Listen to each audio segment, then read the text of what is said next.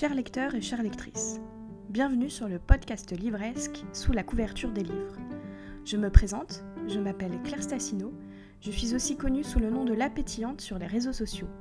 J'aime partager avec vous mes lectures et mes avis de lecture, et j'aime également débattre sur plein de sujets autour de la littérature, notamment avec mes amis.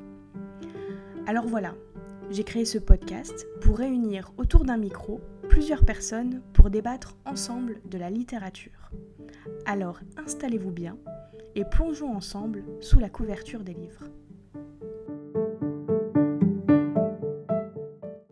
Bonjour Bonjour et bienvenue dans un nouvel épisode du podcast Sous la couverture des livres. Aujourd'hui je suis avec Gauthier qui va nous parler de son métier de graphiste. Mais avant de rentrer vraiment dans le vif du sujet, euh, pour que vous puissiez un peu mieux cerner Gauthier, je vais lui demander quel a été son dernier coup de cœur littéraire. Alors, euh, bah, mon dernier coup de cœur littéraire, c'est... Je t'en avais déjà parlé, Claire, il y a quelques mois. En fait, j'ai lu des livres récemment, mais quand on parle de coup de cœur, c'est vraiment quelque chose qui... Voilà, un coup de cœur. Donc, c'est... Euh, c'est en fait la, biographie de, Marie-Antoinette par Stefan Zweig, qui est un auteur que j'aime beaucoup, un auteur autrichien, qui a, qui a, fait beaucoup de nouvelles, euh, quelques romans et beaucoup de biographies historiques. Et j'en ai lu plusieurs, et, c'est vrai que le, le... c'est pas la dernière que j'ai lue, j'ai lu aussi Marie Stuart et Balzac récemment, après Marie-Antoinette, que j'ai beaucoup aimé aussi. Mais euh, Marie-Antoinette a vraiment été un coup de cœur, je l'ai vraiment euh, dévoré cette, cette biographie. il a, il a une... Ça date de 1933, mais il y a une il y, a quelque chose de très très moderne encore. Il écrit très bien, mais avec des mots simples. C'est pas du tout empoulé, c'est pas du tout la vieille biographie historique euh, un peu poussiéreuse qui peut, euh, qui peut parfois nous rebuter. Même moi, j'aime l'histoire, mais c'est vrai que parfois il y en a certaines qui, surtout en 1930, il faut resituer dans le contexte. Donc, euh, pris de passion pour l'histoire de cette, de cette reine, qui c'est une vraie tragédie, quoi, qui commence. Mm qui commence avec toutes euh, avec tout, toutes les parures, l'or, la, gloire, la, la, renommée du monde et qui finit dans la plus grande détresse, euh, séparé de sa famille, euh, de son fils et guillotiné par une froide matinée d'hiver ou d'automne, d'automne 1793. Donc vraiment, j'étais passionné et chaque fois que je disais ça, je remettais, je, je mettais quelques temps à pouvoir m'en remettre parce que je disais c'est pas possible ce qu'elle a enduré cette femme. Bon voilà, un peu de parti pris, mais parce qu'il arrive à nous mettre en empathie aussi avec elle. Ouais, donc en général, quand on pense pendant un certain temps au roman après l'avoir lu, ça veut dire que c'est un bon roman, un bon livre et qui nous a bien, bien pris dans l'histoire. Ah, c'est le cas, c'est le cas ici. Mais toujours avec les biographies de Zweig, je trouve. je les conseille. Alors de mon côté, mon, coup mon dernier coup de cœur est un pareil, c'est une lecture qui m'a un peu resté en tête après l'avoir terminée. C'est un roman court de Gaël Aymon qui s'appelle Oublier Camille, euh, qui est paru il y a quelques années déjà aux éditions Actes Sud Junior. Euh, donc c'est un roman pour euh, en gros les lycéens et c'est l'histoire d'un garçon qui est en seconde et on comprend pas très bien au départ la situation mais on comprend qu'il a rompu éventuellement avec une fille qui s'appelle Camille et il y a une histoire d'une lettre que apparemment il lui aurait donnée et au fur et à mesure du roman, on, comprend un peu mieux la relation de, ce Camille avec, euh, de cette Camille avec, euh, avec ce garçon, euh, qui est un peu plus complexe que ce qu'on imagine au départ. Et puis on passe par tous ces états d'âme, ça se passe sur, sur, sur à peine quelques, une temporalité assez courte. Et ça aborde plein de sujets malgré la... la enfin voilà, c'est pas épais comme roman. Ça aborde la question des sentiments, de la sexualité, le rapport à la pornographie, euh, le rapport aussi euh, énormément aux hommes, enfin filles-garçons, puisqu'on est encore euh, vraiment dans l'adolescence, et, et, de la virilité aussi. Voilà, donc un très très bon roman. c'est la deuxième fois que je lis un roman de Gaël Aymon, un roman court en plus. J'ai jamais lu de gros romans de lui, mais à chaque fois j'ai été saisie par sa façon de capter les sentiments, de parler de, des sentiments de garçons adolescents toujours très juste et euh, très approfondi, de remettre en cause les clichés. Et, euh, vraiment, il arrive à nous saisir dans des romans euh, très courts. Et c'est moi, c'est un format que j'aime beaucoup, le roman court. Mais vraiment, euh, Gaël Aymon, je pense que je vais continuer à découvrir sa plume. surtout que ce roman rentre dans une espèce de cycle avec d'autres livres. dedans, il me semble qu'il y a Euh, c'est ça, ma réputation et mon âme frère, que j'ai pas encore lu, donc je vais pouvoir les lire. Et puis en fait, c'est des personnages apparemment qui, qui se retrouvent dans, les, dans tous les romans, mais qu'on approfondit euh, différemment à chaque fois. Voilà, donc Oubliez Camille de Gaël et mon. Alors maintenant qu'on a pu parler de nos coups de cœur, on va rentrer un peu euh, dans le côté pratico-pratique, puisqu'en fait on est là pour parler d'édition et pour parler de métier de l'édition. Et donc je commence cette série avec Gauthier qui est graphiste j'ai travaillé avec lui, euh, je travaille même encore un peu avec lui, on vous expliquera exactement pourquoi. Euh, mais le mieux, c'est que je laisse Gauthier se présenter. Euh, où est-ce que tu travailles? C'est quoi un peu ton parcours? Alors, bah donc moi je suis effectivement graphiste, comme tu l'as bien dit. j'ai eu mon. Ça fait quelques temps maintenant, je suis, suis plus le jeune perdreau de l'année, mais j'ai eu mon diplôme en 2008. Euh, j'ai fait un BTS communication visuelle avec une option graphisme, édition, publicité. Euh, à l'époque où on différenciait encore le multimédia et le papier, tout ce qui est la production qu'on appelle print, donc papier. Je pense que maintenant, euh, c'est une situation qui, se, qui est de plus en plus poreuse et tout est un peu regroupé. Et donc, et donc depuis, depuis, depuis cette obtention du mon BTS, j'ai toujours travaillé en tant que graphiste.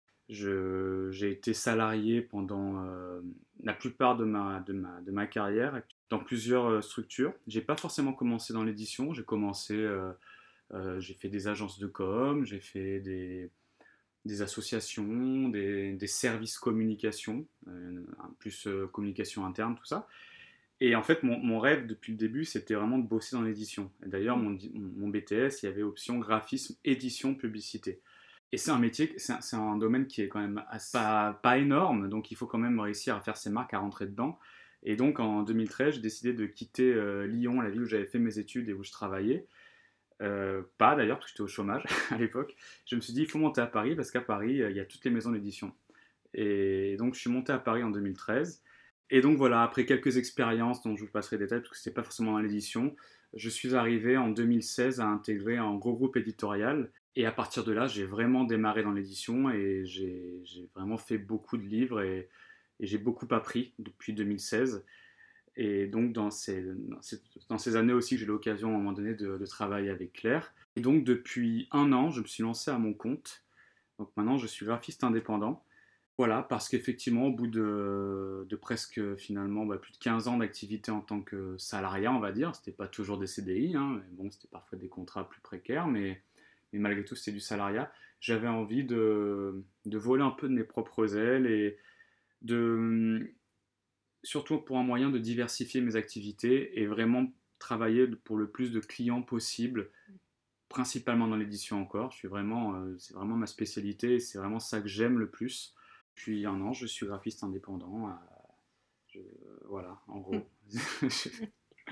Donc, euh, alors je suis désolée, il y a Charlie euh, pendant notre enregistrement, donc euh, vous allez certainement entendre ses griffes et ces bons euh, absolument délicats qu'elle peut faire parfois. Donc oui, en fait on a travaillé ensemble, donc moi j'étais éditrice et Gauthier était graphiste dans, dans, la boîte. On a fait un certain nombre de livres ensemble, des livres assez différents, on va en reparler après. En gros, tu t'es lancé en freelance parce que tu avais envie de, de diversifier un peu le type de livre que tu faisais peut-être? Ouais. Parce que c'est vrai qu'ensemble, on a fait surtout, euh, je pense surtout du beau livre. Un peu, enfin, c'est un peu entre les deux en fait. C'était du beau livre religieux qui avait un aspect assez pratique. Ça nous est arrivé de faire un, quelques, un livre noir, on n'en a fait qu'un seul. Donc un livre noir, c'est un livre où il n'y a que du texte euh, noir et pas d'image, à part la couverture évidemment. Aujourd'hui, tu fais quel, quel type de livre euh, en freelance? C'est exactement ça, je voulais me diversifier, donc euh, le freelance me permet de faire ça.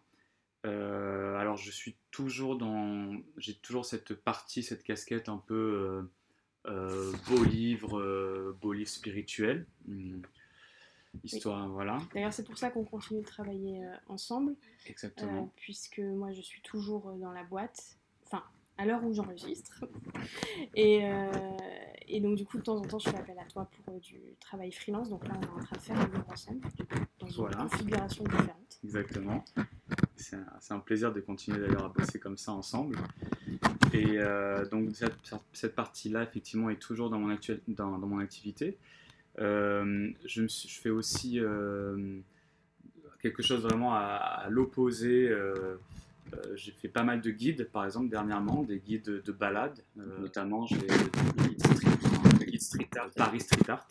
Donc, les éditions alternatives, ça fait partie de Gallimard. C'est une maison d'édition spécialisé en, très spécialisé, spécialisé dans, le, dans le street art, mais pas que, mais c'est vraiment quand même leur, euh, c'est une maison historique dans le street art. Avec eux, j'ai fait aussi un guide sur l'architecture de Paris. Ça, c'était un peu un de mes, un de mes rêves quand j'étais, euh, voulais faire un, guide sur Paris parce que j'adore Paris, j'adore l'histoire et donc cumuler ça avec mon métier. Donc j'étais très content de faire ça. Donc voilà des guides. Euh, là, je suis actuellement en train de faire un livre sur euh, l'actualité vue par le street art, encore toujours avec cette maison d'édition. Et sinon, je peux faire aussi, faire aussi de la BD, euh, de la mise en page de BD, du livre jeunesse, du livre jeunesse, la BD, plus de la presse aussi. J'ai un client avec qui j'ai une série d'articles tous les deux mois à mettre en page. C'est assez large, c'est assez large et c'est vraiment le fait de pouvoir être en freelance qui me permet de faire ça. Alors on va rentrer un peu plus dans le métier. Est-ce que tu peux nous expliquer ce que c'est un graphiste? C'est quoi son rôle exactement euh, dans l'édition en particulier évidemment? Euh, Donc un graphiste déjà c'est pas quelqu'un qui dessine parce que à chaque fois quand, que je dis que je fais graphiste et je sais que c'est pareil pour tous les graphistes, ah, tu fais quoi dans la vie? Ah, Je suis graphiste. Ah ouais alors euh, tu dessines c'est ça? Donc non, je dessine oui à mes heures perdues mais c'est pas dans mon métier que je dessine. Bien que je pense que globalement les graphistes ayant fait des études d'art appliqué il y a un principe, il y a du dessin, il y a une pratique du dessin, et globalement, les graphistes ont un petit coup de crayon, en tout cas, aiment bien ça. Mais en tout cas, dans le cadre du métier, on dessine très peu, ou alors si c'est pour faire des schémas très vite faits de... moi, dans l'édition, ça sera de mise en page, de disposition des blocs, mais euh, si c'est dans la pub, ça sera des storyboards, voilà, mais euh, le dessin peut servir, mais donc, graphiste, en fait, c'est... Alors, avec mes mots, c'est quelqu'un, et sachant que j'ai pas du tout réfléchi à cette définition avant, hein, je suis assez, spontané. En gros, je fais souvent la comparaison avec euh, un cuisinier, voilà, où euh, il a tous les éléments, les aliments, et il fait un plat. Ben, le graphiste, c'est ça, avec les, visuels, du texte et des images, c'est-à-dire il a tous les éléments qu'on lui donne, et, et ensuite, nous, on assemble ça de manière à ce que ce soit, alors, dans, enfin, en tout cas dans l'édition, euh, mais bon, même de manière générale, que ce soit clair, que ce soit lisible, que ça réponde au message donné, parce qu'un graphiste, c'est pas, entre guillemets, un artiste, ça répond à une commande, à un cahier des charges, et on ne fait pas quelque chose pour que ce soit beau, on fait quelque chose pour que ça marche et que ça impacte le client, euh, le passant, le lecteur. Euh, voilà, et que ce soit harmonieux visuellement, voilà, bien sûr. Il faut que ce soit beau, même si le beau il serait subjectif, mais que ça réponde quand même à des règles euh, assez universelles aussi. Alors du point de vue euh, de l'éditrice, je vais donner un peu la définition de ton métier. Euh, le graphiste, c'est quelqu'un avec qui je travaille de façon assez étroite sur la conception d'un livre. C'est-à-dire que le graphiste, ça se passe en plusieurs étapes le, le travail que je vais faire avec lui. En premier, il y a le travail de la couverture. Alors, on va, parler uniquement des livres qui ne sont pas des suites de collection. On va parler des livres qui sont vraiment des créations. Je vais lui passer un titre, le nom de l'auteur, euh, il a le, logo de la maison d'édition, bref, toutes les informations qui vont se retrouver sur la couve. Éventuellement, s'il y a une image, lui donner une image. Je vais faire ce qu'on appelle un brief de couverture qui expliquera un peu ce que j'attends de lui dans la couverture. Donc notamment, je lui donnerai évidemment le format. Euh, je lui parle aussi un peu du bouquin, de ce que c'est, de ce qu'il va y avoir comme contenu dedans, de la, vraiment de la ligne éditoriale du livre. Et à partir de tous ces éléments, avec ces intentions qui sont plus ou moins poussées, et eh ben, je le laisse faire une couverture, créer une couverture, et le graphiste va me faire plein d'essais de couverture. Plein pas. ça dépend. On peut faire 50 essais comme on mm. peut en faire que deux, ça dépend. Et à partir de là, on va travailler tous les deux pour arriver à la, à la couverture finale qui est évidemment validée par un directeur éditorial, par un, directeur aussi marketing, parce que la couverture est un outil marketing, donc du coup mm. il faut aussi euh, penser à ce côté-là. Donc voilà, il y a ce travail-là autour de la couverture, et puis après il y a le travail tout autour du reste du, du, bouquin. Donc ça va être, euh, ça commence pareil que pour la couverture par un brief, c'est-à-dire que je crée un brief de créa, où je donne mes intentions qui sont plus ou moins poussées. C'est-à-dire que parfois je peux dire des choses très précises et puis parfois je laisse une plus grande liberté. Ça dépend de, à la base du projet aussi. Euh, et je vais lui donner tous les éléments pour qu'il mette en page tout ça. Euh, voilà, c'est un peu... Euh, moi, ce que je dirais, c'est que le travail du, graphiste, pour moi, c'est toujours un peu un travail de magicien. C'est-à-dire que je lui passe un doc Word absolument dégoûtant avec des images. Mmh, et c'est à lui de le, de le rendre beau et de faire une mise en page. Donc en fait, l'objet final que vous avez dans les mains, le livre final que vous avez dans les mains, euh, ça sera passé d'abord par l'esprit d'un graphiste euh, qui aura reçu un texte, qui aura reçu des images s'il y a des images et qui se sera dit euh, je vais mettre les choses en page comme ça, sachant qu'il est entièrement guidé aussi par l'éditrice, puisque ben, dans les exigences que je peux avoir, c'est ben, je veux un certain nombre de mots par page, mais pas plus, parce que je veux pas une mise en page qui soit trop fournie, ou au contraire, je veux une, mise en page où tu très peu de blanc, ça peut dépendre. Et puis euh, voilà, lui donner une ambiance et puis après à lui de faire quelque chose. Donc ça a toujours un côté un peu magique quand on passe à la créa, enfin au, travail de, création euh, graphique sur les livres, parce que c'est vrai que euh, en tant qu'éditrice, je sais un peu ce que je veux, j'ai une petite idée de l'ambiance que je veux, mais je sais jamais à quoi ça va ressembler à la fin, et ça c'est le graphiste qui me donne, qui me donne ce résultat-là. Évidemment pour les romans c'est un peu différent, puisque là on est sur du livre noir, il n'y a pas le travail de création est complètement différent. Là, c'est juste une question de typo euh, et de mise en page dans la, dans la page. Mais voilà, nous, on a surtout fait du beau livre ensemble, donc euh, c'est vrai que la, la, création graphique est un peu plus poussée. Mais euh, j'ai envie de dire, le, travail de graphiste, ça s'arrête pas là. Ça s'arrête aussi dans tout, enfin ça continue avec tout ce qu'on fait après, c'est-à-dire que après on monte un livre de A à Z, de la première jusqu'à la dernière page, de la première de couverture à la quatrième de couverture, et puis il va monter le texte et puis il va y avoir des corrections, il va devoir intégrer les corrections. Euh, voilà. Et après, c'est un jeu de ping-pong entre le graphiste et l'éditrice pour pouvoir euh, faire un livre dans lequel il y a, on l'espère, zéro faute d'orthographe et où tout est bien calé, tout est bien mis en page. Et ça, ça peut durer, euh, ça peut durer plusieurs mois parfois. Ou comme ça peut durer à peine quelques semaines, ça dépend des délais qu'on a à la ah. base. voilà, donc ça va aussi loin que ça. Mais je dirais que ça va même encore plus loin que ça, parce que euh, ce, que tu, ce, que tu, as fait notamment chez Magnificat, c'est pas juste travailler sur les livres, c'est travailler aussi sur la promo des livres. Mm. Qu'est-ce que tu faisais comme euh, type de. Même, qu'est-ce que tu. Est-ce que tu continues à faire de la promo aujourd'hui en tant que freelance? Oui, euh, oui, oui, oui. Je, je continue à faire de la promo. Alors, c'est pas le, c'est pas le plus gros de mon activité. Mais effectivement, c'est toujours quand même une partie euh, euh, assez. Euh, enfin, oui, c'est oui, je continue à faire de la promo. Et notamment sur des, des livres sur lesquels j'ai pu travailler. Mm. donc, c'est très c'est intéressant de faire à la, à la fois le produit et la pub concernant ce produit. Alors la pub, si je ne me trompe pas, je dirais qu'il y a un peu deux, deux catégories. Il y a la pub print, donc ce, que vous avez, ce que vous allez avoir comme imprimé, et puis il y a la pub sur le plus le numérique. Euh, donc ça peut être des, des banderoles de j'ai pas les bons, les bons termes, des bannières de sites internet. Moi je fais pas du tout de promo donc c'est pas mon milieu.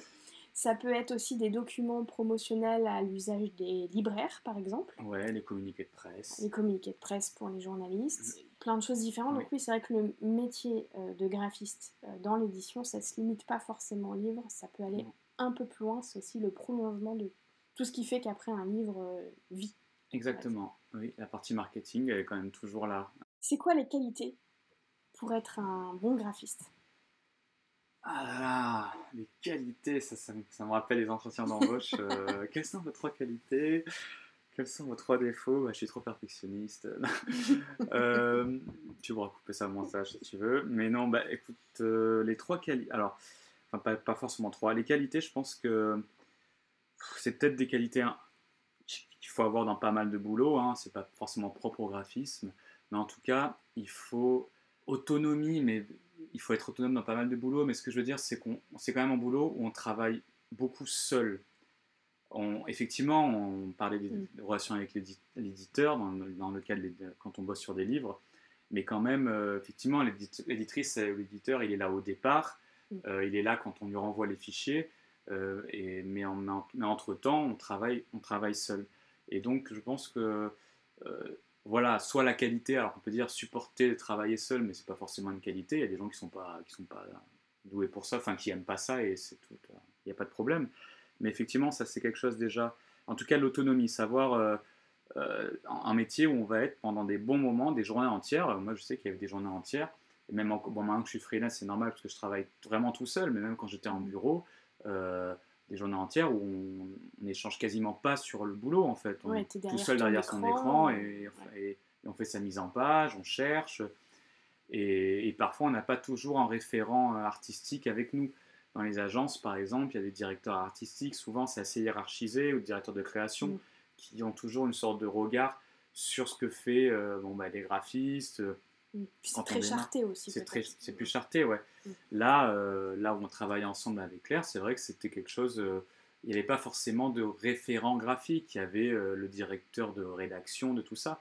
Mais disons que voilà, et c'est souvent le cas, je pense, en tant que graphiste, on est souvent un peu livré à nous-mêmes, même si on a avant, avant tout, enfin, à la base quand même les directions. voilà, mm. tous les éditeurs avec qui j'ai travaillé me donnent toujours ce qu'il faut. Mais à un moment donné, bah, comme dit Claire quand je dis c'est un peu magique, euh, il faut qu'on fasse ce côté un peu magique où on est un peu tout seul. Euh, je pense à ça. Euh, à l'écoute, patient et ouvert. Je mixe un peu ces trois, ces trois qualités dans un, dans un seul, mais c'est-à-dire qu'en tant que graphiste, c'est un métier qui, on peut vite se dire c'est mes goûts, euh, vous comprenez pas et c'est comme ça. Et puis si mm. vous aimez pas, se braquer parce que les gens aiment pas. Et puis ou alors dire bah non c'est comme ça et moi je te dis que c'est comme ça et je vais pas faire différemment parce que c'est comme ça que ça plaît. Mm. Il faut vraiment toujours se dire que et ça je l'avais dit au début qu'on bosse pour un message, qu'on bosse pour un client euh, et que euh, ben, on n'est pas artiste, enfin dans le sens on peut être artiste à côté, mais en tant que graphiste, si on met du bleu, ben, c'est parce que quand même malgré tout il y a un sens, on met du bleu et, mm. et on doit savoir argumenter plus ou moins ses propos et mm. ce qu'on fait, ses, propositions. tu réponds à une, charte graphique et une charte éditoriale quand tu travailles euh, pour une maison d'édition. Exactement. Mm. Il y a souvent déjà, en plus, oui, il y, a, une charte graphique à respecter plus ou moins sévère mais il y a quand même toujours un univers graphique, une mm. identité de marque. On va pas faire un livre euh, de la même manière pour, euh, je sais pas, une publication sportive ou pour euh, un bouquin sur, sur un peintre. Et ça, c'est très important. La qualité, c'est effectivement le, je sais pas, c'est l'ouverture ou l'adaptabilité. L'ambivalence. L'ambivalence, ouais, et, l'humilité un peu. parce que dans les métiers soi-disant un peu artistiques, on peut tout de suite un peu parfois dire, ah, mais non, euh, en fait, euh, si la personne argumente bien derrière, parce que parfois on a dû, euh, tu changes ça parce que j'aime pas, et ça va dans les deux sens. Mm. Il faut savoir argumenter avec la personne qui dit mais pourquoi tu me dis que ça va pas? Moi je veux bien l'entendre, mais en fait il faut que tout soit un peu constructif. Exactement. Dans le... Les deux côtés. quand on a travaillé ensemble, c'est vrai qu'il y a des choses moi que j'aimais pas du tout. C'est vrai que c'est important d'expliquer pourquoi est-ce qu'on n'aime pas, parce que ça permet de rediriger aussi et de dire ah oui, en fait c'est trop ceci en fait, c'est pour ça que ça va pas, donc il faut rediriger dans l'autre euh, l'autre direction. Oui, c'est que tu n'aimais pas le orange, par exemple. Oui, bah ça c'était personnel. mais je euh, tiens à dire qu'il a voulu mettre du orange dans absolument toutes les propositions qu'il a fait de livres, du début jusqu'à la fin, et que j'ai très souvent cédé. oui, oui, oui, oui, au final, oui. À moi, quand ça marche pas, je, je, je force. Je force le passage, au bout d'un moment, ça passe. Je dirais qu'il faut aussi être curieux. Je l'avais marqué. Parce que c'est vrai que euh, curieux dans plusieurs sens. Déjà dans le sens où mm. si c'est une maison d'édition avec laquelle tu n'as pas forcément l'habitude de travailler, il ben, faut être curieux de connaître sa ligne éditoriale et mm. graphique pour pouvoir t'inscrire dedans. Mm. Et puis curieux aussi parce que c'est important de, ben, de, regarder ce que font les autres. Autant que moi je peux le faire en tant qu'éditrice d'un point de vue éditorial, euh, regarder la concurrence, c'est extrêmement important parce que à la fois ça nous donne des idées pour faire la même chose, parce qu'on se dit, ben, en hmm. fait c'est bien, on pourrait peut-être le refaire à notre sauce, mais aussi pour euh, se dire, ah ben non, ça j'aime pas, et en fait, euh, faut pas que je fasse comme ça. Oui, oui, oui, j'avais fait ma petite liste, euh, j'avais fait mon, bon élève et j'avais marqué curieux pour nourrir ses influences, effectivement. et c'est très important.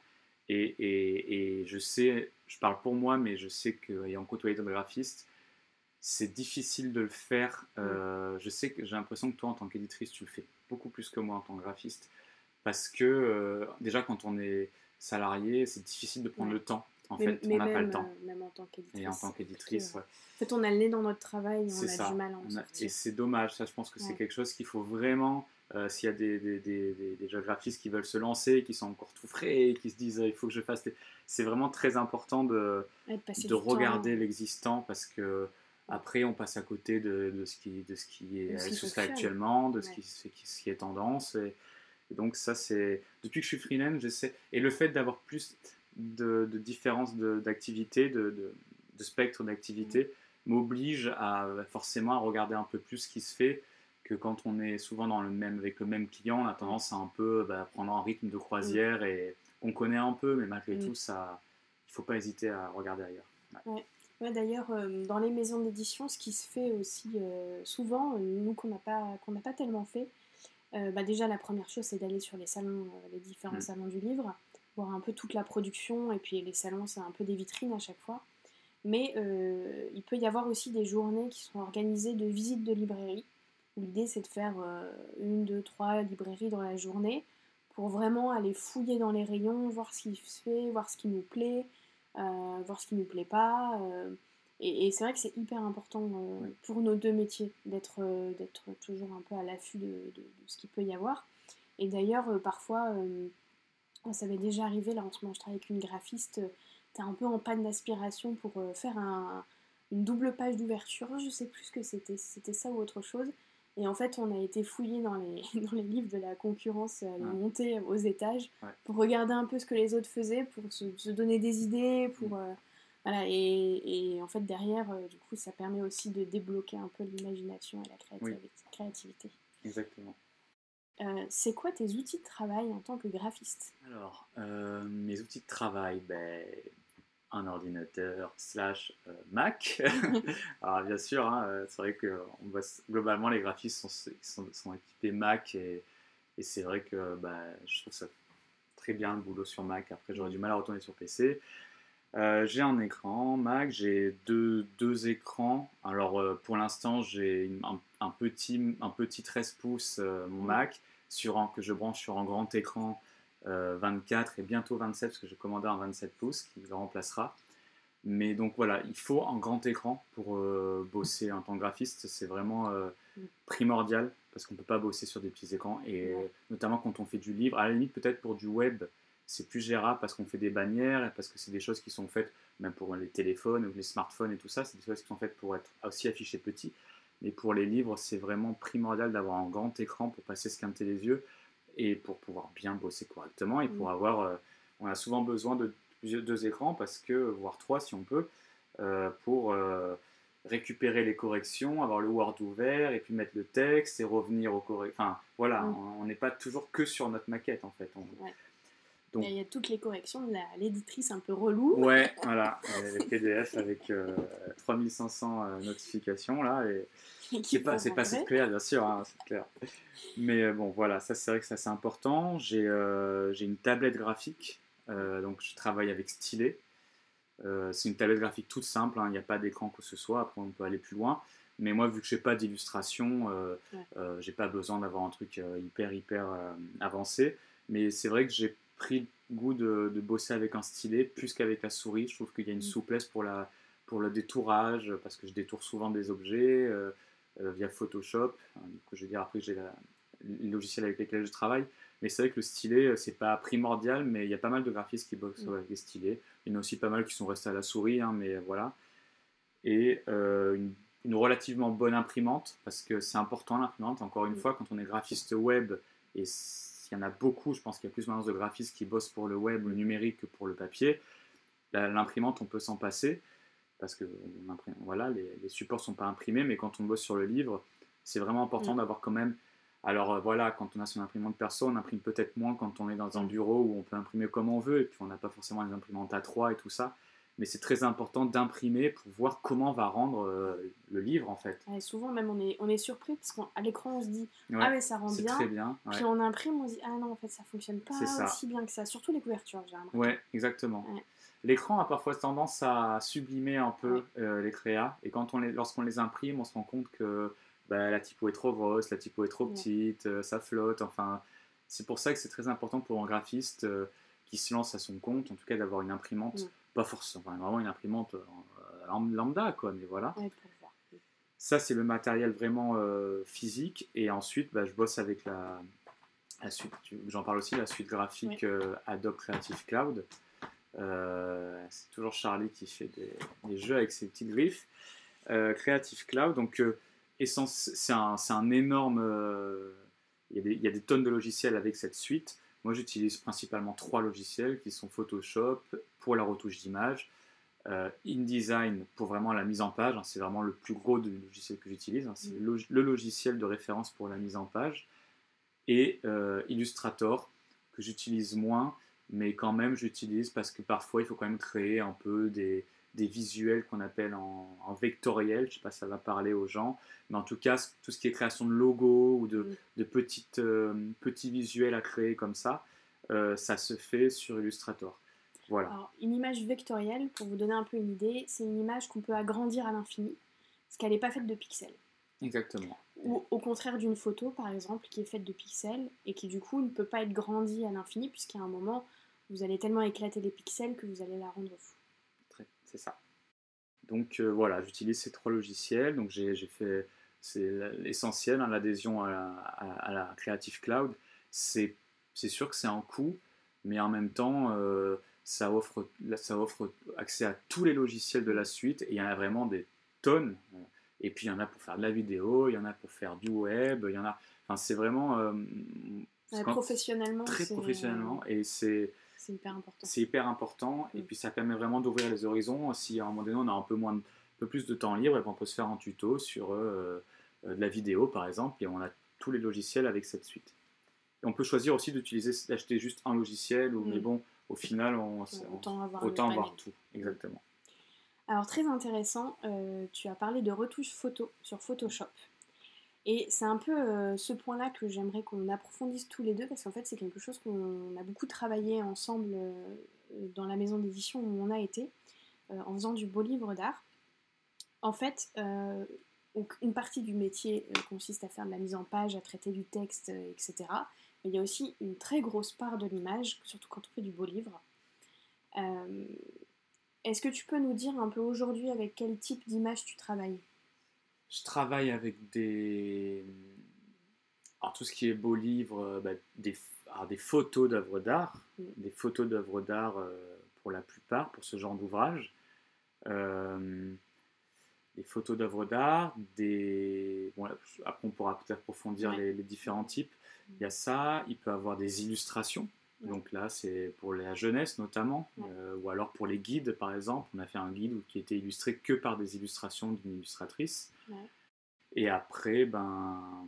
Bah, des photos euh, toutes simples. Des photos toutes simples, exactement. Ouais, Des photos toutes simples. Ouais. Je vois pas forcément trop. Bah, je, dirais que c'est un euh, peu le trois types d'images qui existent dans l'édition. Oui. je pense pas qu'il y en ait. Voilà, après, il y a tout ce qu'on peut appeler par exemple les culs de lampe. Euh, qui sont en fait des, espèces de petits euh, comme on dit dans le, dans le jargon non professionnel. Ils ont un peu des petits éléments graphiques qui viennent habiller une éventuelle mise en page. On appelle cul de lampe. Euh, je sais plus pourquoi ça s'appelle comme ça. Je sais parce que c'était en dessous de quelque chose. Mais euh, qui, sont, enfin, qui sont des images sans en être, qui peuvent être un peu ringardes parfois et parfois pas du tout. mais c'est un peu des outils graphiques. Voilà, je pense que c'est à peu près tout. Oui, moi je vois que c'est ça, ouais. Et alors je vais lancer un mot un peu barbare, c'est le mot de chromie. Est-ce que tu peux nous expliquer ce que c'est la chromie?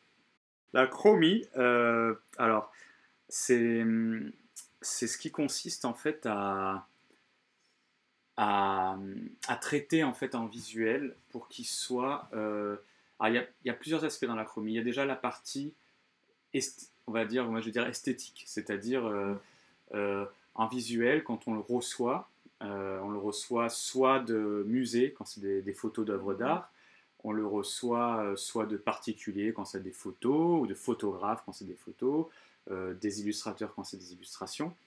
Et, selon ce qu'on reçoit, parfois, en fait, on a des visuels qui sont pas en très très bon état, qui sont pas très beaux, qui sont soit trop foncés, soit trop clairs, trop flashés. Enfin, euh, voilà, on, a tous des photos. Quand on fait des photos, c'est pas toujours le, top.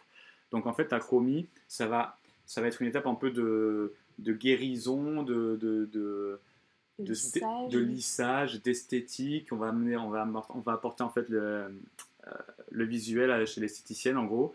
Et donc on va, la partie 1 c'est euh, on rend les couleurs, euh, on travaille la- les couleurs, on travaille le contraste pour que la photo, euh, l'illustration, l'image soit euh, bah, la plus belle et la plus fidèle à la réalité possible. Ouais. Euh, donc ça c'est toute la partie vraiment, euh, moi j'ai vraiment, le- ce que je bosse c'est contraste, couleur, euh, luminosité. Et, et, et voilà, après, quand parfois elle est un peu trop. Il y a un peu trop de. Comment dire, de poussière dessus, euh, on peut accentuer la netteté, ou il y a ces genres de choses, les déflouter quand elles sont un peu floues. Donc, ça, c'est vraiment la partie esthétique de la chromie. Euh, Après, on fait pas de miracle. on fait pas de miracle et il y a des gens dont c'est le métier vraiment, c'est des graveurs. Oui. Et eux, voilà, en tant que graphiste, on fait de la chromie, plus ou moins selon euh, les travaux qu'on a, mais c'est quand même pas le cœur de notre métier. On n'est pas censé être des cracks en chromie. Mais effectivement, euh, vu qu'on en fait quand même globalement assez fréquemment, notamment dans les. Moi, en tout cas, où je, par où je suis passé, j'en ai quand même pas mal fait. C'est pas forcément toujours le cas, parce que je bosse avec des éditeurs où vraiment. euh, j'ai fait, je fais aucun travail de chromie dessus. euh, je donne, Mm. euh, je mets en page le livre, j'envoie mes fichiers et ça passe chez un graveur qui eux vont vraiment tout traiter. Mm. Donc ça dépend vraiment des, des- des éditeurs et mais globalement le graphiste quand même doit, doit manipuler hein, le B à bas de la chromie et, et donc ça effectivement euh, il y a cette partie esthétique et après il y a la partie plus technique où en fait une, un, un visuel il doit s'adapter à une sortie impression Mm. et donc il faut, il faut pour ça s'assurer que euh, le, visuel soit en assez bonne définition. Donc là, il y a des normes techniques que les, les graphistes, que les Mm. graveurs connaissent. Je ne vais pas forcément en parler là parce que c'est. Mm. Voilà. Mais euh, des normes techniques qui correspondent bien et qui, qui attestent de la qualité de la photo pour l'impression. Peut-être que vous avez entendu parler des images en 300 dpi ou en 72 dpi. Voilà, c'est un peu ce que le, le grand public connaît. Et, euh, et ensuite, euh, il y a la partie. euh, faut que la- la- le visuel soit paramétré pour une sortie papier au niveau des couleurs, parce qu'en fait, il y a deux procédés de couleurs qui sont différentes selon le web et le papier. Le papier, c'est CMJN, le web, c'est RVB. Et il faut s'assurer en fait que on passe pas en visuel en RVB dans un livre qui va être imprimé. Le résultat, ça, ça peut être catastrophique. On peut avoir des couleurs qui correspondent pas du tout à la réalité. La notion primordiale, c'est de savoir que ce qu'on voit à l'écran, c'est vraiment pas assuré que c'est ce que ce qu'on verra euh, lors de l'impression papier. Et d'ailleurs, pour ça, on a un outil qui nous permet de vérifier les, cou- les couleurs. Ça s'appelle l'épreuvage, qui est aussi appelé chromalin, parce qu'en fait, mais chromalin, c'est la, c'est la marque, euh, qui sont en fait des, des sorties qu'on va demander justement aux graveurs, euh, qui sont des sorties sur un papier spécifique, un peu comme un papier photo en fait, et qui va nous, qui va nous servir d'attestation des couleurs. Donc on reçoit en fait, on, traite toutes les images, on, on envoie les images à du coup, enfin nous en tout cas, quand on les traite en interne, c'est comme ça que ça se passe. On, on demande une sortie au graveur, quelquefois on lui demande des petites retouches supplémentaires sur les images où il y aurait un très gros travail que euh, nous en interne ou avec Gauthier on n'est pas tout à fait apte à faire. Et après il nous sort ces fameuses épreuves, ces fameux chromalins, on les reçoit, puis on les regarde une à une, de préférence à une lumière euh, claire, plutôt une lumière euh, euh, d'extérieur d'ailleurs, pas une lumière jaune, plutôt une lumière blanche, pour pouvoir euh, vraiment juger de la qualité. Donc c'est-à-dire qu'on regarde plein de choses. On regarde les couleurs d'un- en premier, après on regarde si c'est pas flou, s'il n'y a pas, parce que nous on traite beaucoup d'œuvres d'art, s'il n'y a pas, euh, euh, je sais pas, des, fissures mal placées sur l'œuvre d'art qu'on pourrait légèrement atténuer par exemple, ou alors ben, ça reste des photos, donc il peut y avoir euh, une poussière sur le sur le sur le- l'objectif Mhm. qui soit resté sur la photo, donc pour pouvoir l'effacer. Et voilà, et ça, ça nous sert de- d'attestation. Et en fait, ce document-là, ce chromalin, est envoyé à l'imprimeur. Et euh, en plus de, la, voilà, de cette qualification technique que va faire le, le- le graphiste sur son fichier, il va y avoir ces chromalins-là. Et l'imprimeur, quand il va imprimer, il va faire ce qu'on appelle un calage. Il va caler les couleurs pour que ce soit le plus fiable possible au chromalin. Et ça va servir d'attestation pour la couleur. Parce qu'en fait, une couleur, c'est pas une, une couleur toute simple. Euh, un vert, il y a des millions de façons de rendre le vert. Et même un vert euh, très proche. Déjà, euh, quand vous faites une illustration, quand vous avez un illustrateur qui travaille sur des illustrations en, version avec sa palette, pas sur, pas sur l'ordinateur, ce dessin-là, il va être scanné pour ensuite être mis dans un livre. Et en fait, rien que l'étape du scan fait qu'on va perdre en couleur, en qualité, en grain, parce que le scan va aplatir son image. C'est voilà, le propre. Et donc du coup, ben, vous pouvez regarder euh, dans les livres, prendre une œuvre d'art et la comparer dans plusieurs mmh. livres, euh, voire même parfois dans un seul livre, mais mmh. différentes versions, parce qu'en fonction des impressions, les couleurs vont pas rendre exactement de la même façon. Et c'est vrai que nous, la maison d'édition euh, là où je travaille, ou avec Gauthier on travaille, on a vraiment à cœur de rendre au mieux les couleurs, les images, les œuvres d'art pour leur rendre justice. Parce qu'évidemment, l'émotion qu'on a devant une œuvre d'art dans un musée n'est pas du tout la même que celle qu'on peut avoir dans un livre, parce que ben, le livre va aplatir mm. cette image. Mais nous, on essaye quand même de garder un minimum euh, ça. Et c'est vrai qu'on a une vraie exigence euh, sur l'image, euh. Qui est parfois un peu compliquée. Donc là, on parle surtout d'œuvres d'art. Pour le, un peu le jargon, RVB, rouge, vert, bleu. bleu et CMJN, cyan, magenta, jaune, noir. On imprime en CMJN. Vous pouvez d'ailleurs prendre un livre, prendre une loupe et de regarder euh, des images en couleur et vous verrez qu'il y a des points qui sont les points de CMJN qui vont apparaître. Et après, il y a un autre type de couleur qui existe qui est la couleur Pantone. Donc euh, Pantone, c'est aussi une marque et en fait, c'est euh, comme si, en gros, vous dans votre imprimante, vous avez d'ailleurs le cyan, magenta, noir. Et c'est comme si vous rajoutiez une cinquième couleur qui serait un pantone, qui serait une couleur spécifique, un bleu, un vert, un rouge, je ne sais trop quelle couleur particulière, et qui en fait va être imprimé, et comme ça on est certain du rendu de la couleur, parce qu'en fait on a choisi hmm. une couleur très particulière. Euh, c'est vrai que le pantone est utilisé beaucoup dans les livres en deux couleurs, donc on peut imprimer en noir plus un pantone, et comme ça on a une espèce de, qualité euh, pareille sur toute la production. Et il y a aussi la question du papier. Et je pense que ça a un impact aussi pour toi, euh, Gauthier, en tant que graphiste, parce qu'en fait, il existe deux types de papier. Le mm. papier couché, qui est un peu l'équivalent du papier photo, qui est un papier qui est traité et surfacé, et qui va euh, peu absorber les couleurs, donc beaucoup rendre les couleurs, les, rendre plus chatoyantes. Puis il y a le papier offset, qui est un papier qui est en gros le papier sur lequel on écrit, qui est le papier des cahiers, euh, et qui lui va beaucoup absorber euh, l'encre et qui du coup va euh, avoir tendance à atténuer les couleurs, à les rendre plus, je sais pas comment dire, plus, plus, terne, voilà. Et, et ce, enfin, cette différence de, de, papier, c'est aussi un impact, toi, Gauthier, dans ton travail, parce que forcément, techniquement, ça demande des choses différentes, mm. dans les réglages de, de, InDesign notamment, pour la génération des PDF HD. Puisque on imprime en fait des PDF, rien de plus. Euh, et puis même dans la conception d'un livre, parce que ben, penser avec un papier offset ou un papier couché, c'est pas penser exactement de la même façon. Oui. Euh, est-ce que tu as déjà eu l'occasion, parce que nous on l'a jamais fait, de travailler de la couleur des images sur du papier offset? Sur les, guides, euh, est-ce que tu es Oui, les guides, c'est les guides, c'est du papier offset, ouais. ouais. Et t'es content du, rendu des. Oui, ouais, ouais, je trouve ça. Effectivement, on dit que c'est ça fait plus terne, mais il y a des ouvrages sur lesquels ça ça s'applique, ça s'applique et où on verrait pas du coucher avec des couleurs plus lumineuses. Des ouvrages, notamment effectivement les guides, euh, les guides touristiques, globalement, c'est toujours sur du offset à part peut-être des guides de luxe qui vont coûter très cher et voilà. C'est pour pouvoir écrire dessus. En fait. Voilà, et ben en plus effectivement, alors mm. là il n'y a pas forcément sur pas cela, mm. mais effectivement ça peut être aussi pour ça.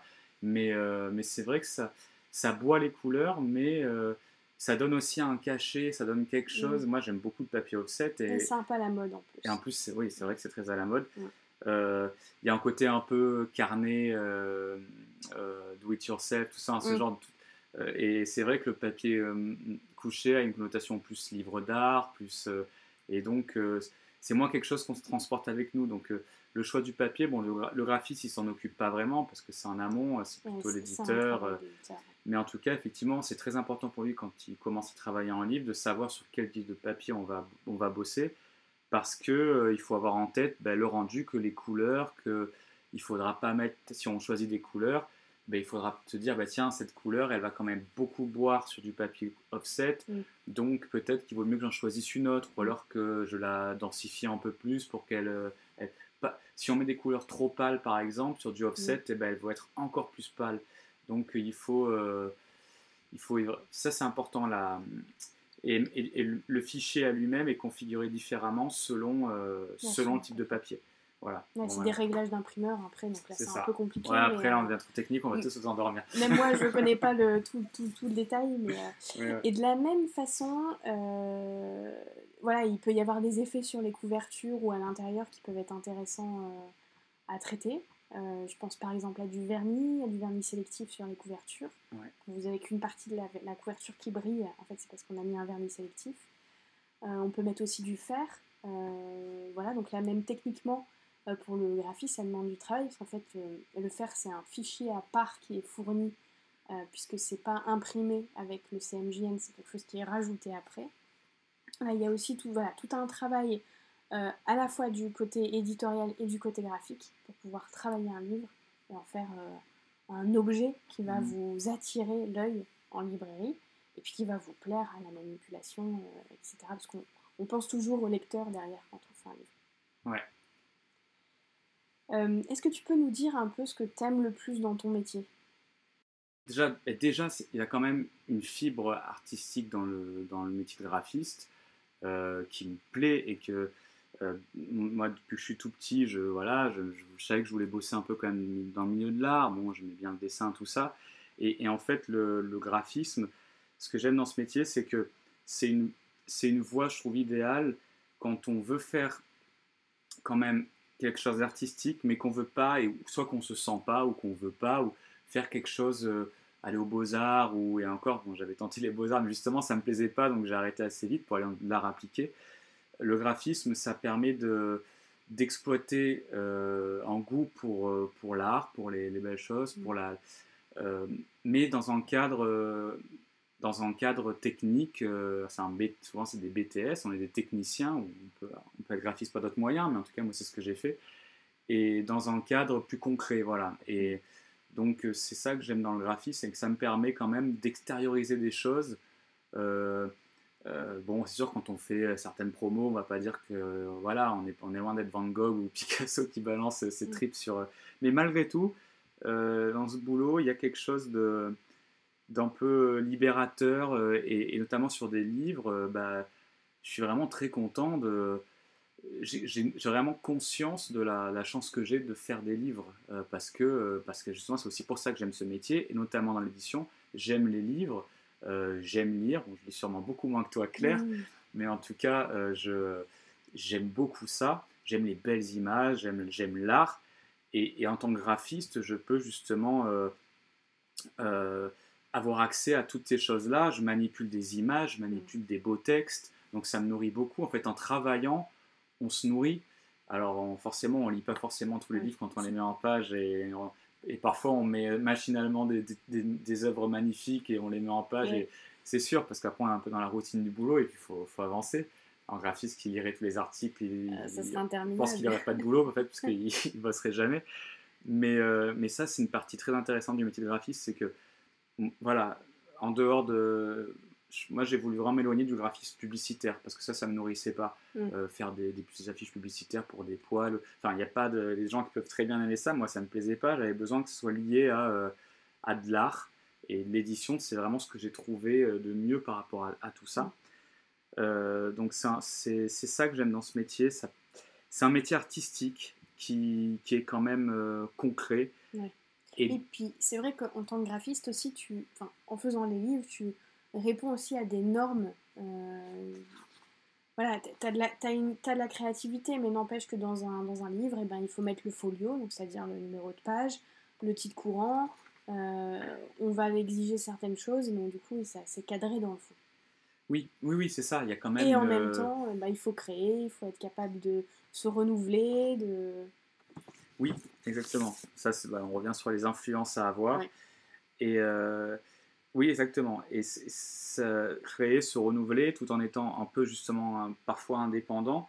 Et c'est ça aussi que j'aime dans ce métier, c'est que, comme en gros, ce, que j'aime bien dans ce métier, c'est que les gens qui aiment bien travailler tranquillement, dans, leur côté. Euh, seul, pas forcément toujours. Moi, je sais que je pourrais pas un métier où je suis toujours en interaction avec des gens sans arrêt. Euh, je pourrais pas. Et donc, le, métier de graphiste, c'est un métier quand même où on a.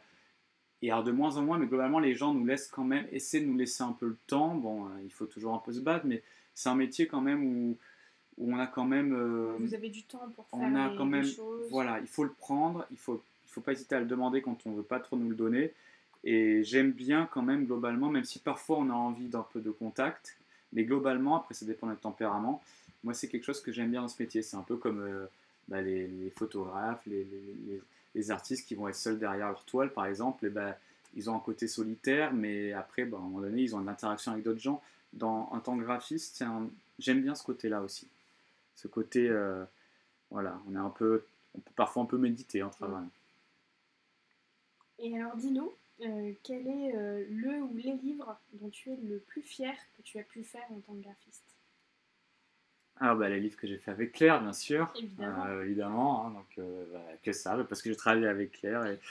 non, alors bah, il y a un livre, j'ai choisi trois livres, dont deux, dont j'ai déjà un peu parlé en fait, enfin, sauf le premier, le premier j'en ai pas parlé, c'est un livre que j'ai fait avec Claire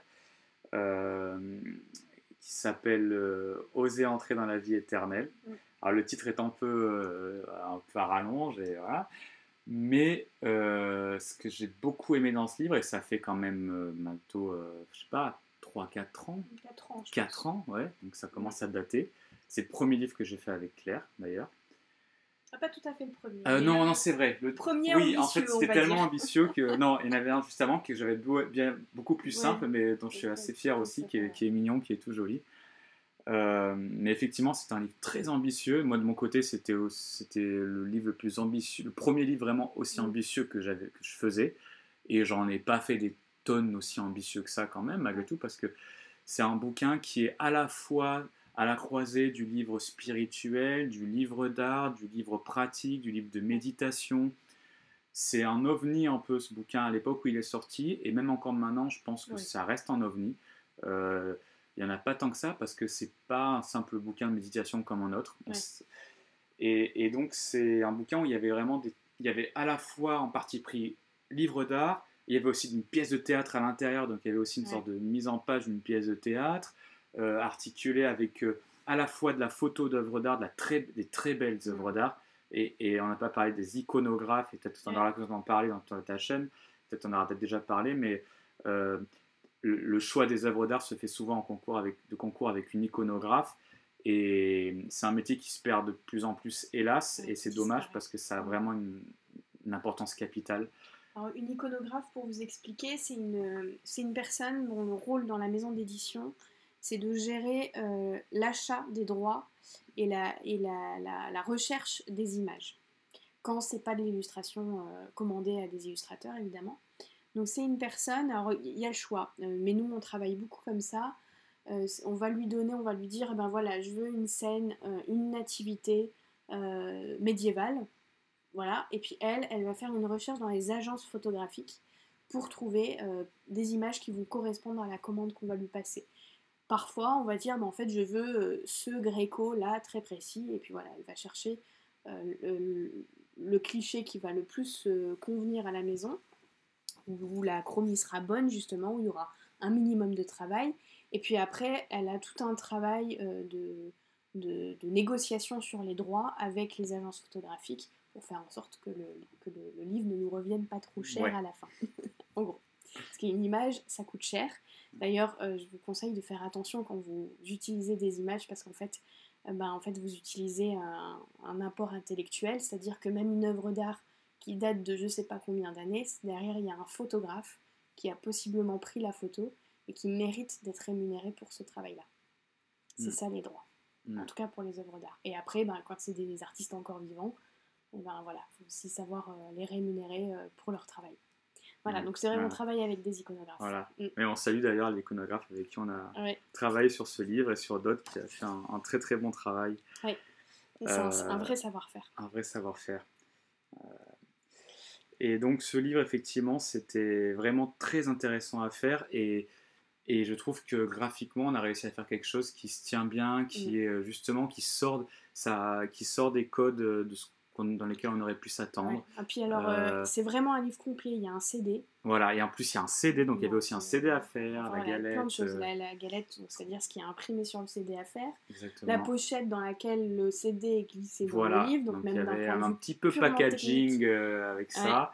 ouais, et puis c'est vrai que c'était un livre où on avait des textes liturgiques. C'est une maison d'édition catholique où on a travaillé.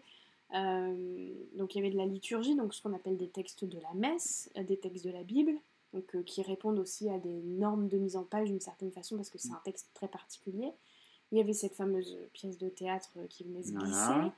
Euh, il y avait aussi une double page avec un mur de briques que tu as dû ah faire et ah, avec ça, une fausse... ça c'est la seule euh, la seule double que s'il y avait une version euh, augmentée du truc enfin non, justement désaugmentée j'enlèverais parce que c'est la seule que j'assume pas trop. Mais bon parfois c'est là qu'on doit s'adapter aux, clients ou aux chefs voilà, là c'était une demande un peu particulière. ça c'était un peu spécial et puis voilà il y, y, a des petits pictogrammes pour l'aspect hyper pratique de faut écouter la piste temps du CD à ce moment où vous arrivez ça va durer tant de temps. Et c'est vrai que c'était, euh, même pour moi, c'était un travail euh, hyper ambitieux ce livre. Ouais. C'est vrai. Ouais, ouais. Donc, ouais, non, ce livre, vraiment, je, j'ai vraiment gardé en, mémoire. Si vous voulez feuilleter, Osez entrer dans la vie éternelle de Pierre-Marie Varenne aux éditions Magnificat. Voilà. Et, euh, et ensuite, bah, rien à voir, mais enfin, j'en ai un peu parlé, mais c'est la, la partie sur les, les guides que je fais avec les éditions alternatives. J'aime vraiment beaucoup ces travaux que je fais avec eux. J'en ai fait euh, quatre en tout. Et, c'est vraiment euh, le guide Paris Nature, mhm. euh, des balades nature dans Paris, comme son nom l'indique. Le guide Zéro déchet à Paris aussi. le guide Street Art Paris. Et le guide Paris Archi, des balades, des balades architecturales à Paris. C'est le dernier qui est sorti il y, a, il y, a, deux mois à peu près, deux, trois mois. Et c'est vraiment un boulot que j'aime beaucoup parce que euh, le premier que j'ai fait, c'est les guides Paris Nature et j'avais jamais fait de guide de ma vie. Et, et, donc, je suis, voilà, je, vraiment, je me disais, je vais jamais y arriver. Euh. et bon, j'ai quand même réussi à faire ça, je suis content. Et donc, après, ben, il y a eu en fait euh, ces trois autres guides et donc une collaboration que je, continue avec eux sur même d'autres ouvrages.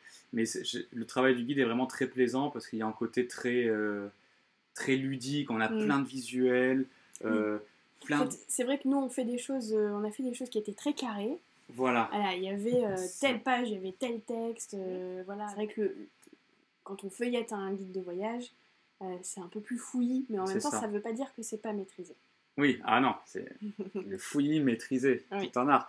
Mais c'est vrai qu'effectivement, il y a quand la différence d'élaboration, de, je sais qu'avec dans ces livres, je suis effectivement beaucoup plus libre au niveau de la mise en page et j'ai beaucoup moins d'indications. Euh, j'ai le texte, j'ai euh, des valises, des, des, dossiers avec des tonnes de visuels, mm. et c'est moi qui choisis en gros euh, qu'est-ce que je mets comme visuel dans cette sélection déjà faite par l'éditeur, bien sûr, mm. ou et l'auteur. Mais parfois, j'ai des dans une balade, par exemple, sur dernier sur Paris, ben il y a des choses que je décide de pas mettre parce que mm. je peux pas tout mettre. Après, ça devient indigeste.